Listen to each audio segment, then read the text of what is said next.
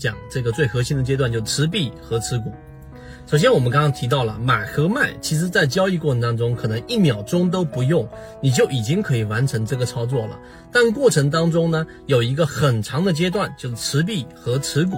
这个在我们交易过程当中是非常重要的一个内容，所以如果这个内容你不了解，你认为股票就是买和卖这两种操作，那就大错特错了。这是第一点。第二点，回归到我们的缠论，我们在缠论专栏里面给大家讲了很多基础的内容，并且帮大家搭建起来了这样的一个框架。那在缠论当中呢，我举一个简单的例子，举个例子。就在缠论的交易的这个模型当中，一个三十分钟的买点，它后面必然有一个三十分钟的卖点是在等着的，这是一个必然的一个情况。所以呢，当你去以一个假设，你用一个三十分钟的买卖点的这一种呃时间周期来进行交易的时候，它有不同的走势。那我举一个最弱的走势。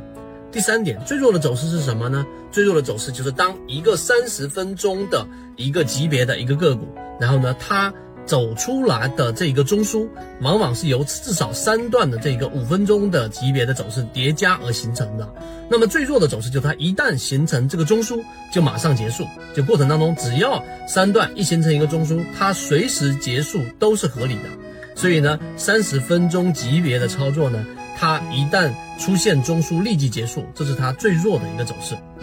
那有人说，那我到底能不能预测三十分钟这一个买点后面的卖点？呃，大概什么时候能够出现，或者能持续多长的时间呢？答案肯定是不能预测的。那这个时候就一定会跳出一个问题：既然不能预测，那在交易过程当中，我去学习缠论，我去用缠论去做这么长时间的交易，得出来的这一种交易经验，完整的系统专栏视频、图文讲解，可以帮助大家建立完整的交易系统，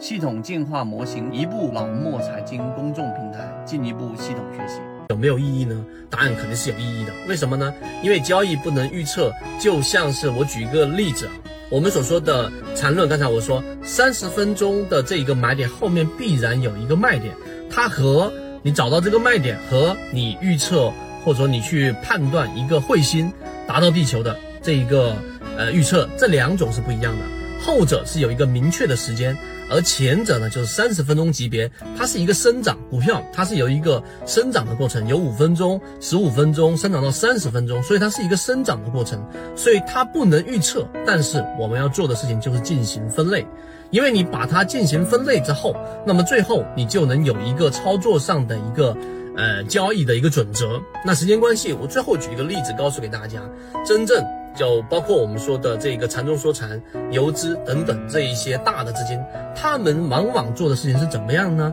举个例子，一个小盘股可能三十亿，可能四十亿，它进行一个点火，点火完成之后，他要去看的是这一只个股在生长过程当中，在缠论交易过程当中，它到底的整个量能到底是不是在衰竭，它到底有没有发生背驰，这是一个互动的过程。啊，所以所有的游资或大资金或者主力或者庄家，他只要认为自己像上帝一样能操纵股票，那就大错特错了。他也是要去看这个市场的这这一种承接力、接手盘，最终他要着重的去感受一个很重要的，就是叫做互动。所以时间关系，后面我会拆分不同的级别给大家去讲。但是你理解这一点之后，其实游资它很多时候有很多游资也。亏得很厉害，最主要的原因是因为这个跟市场的互动和感受整个市场的整个生长过程的能力到底具不具备。而我们认为，在我们散户能够接触到的交易完整模型当中，泽西缠论里面就是一个非常重要的系统。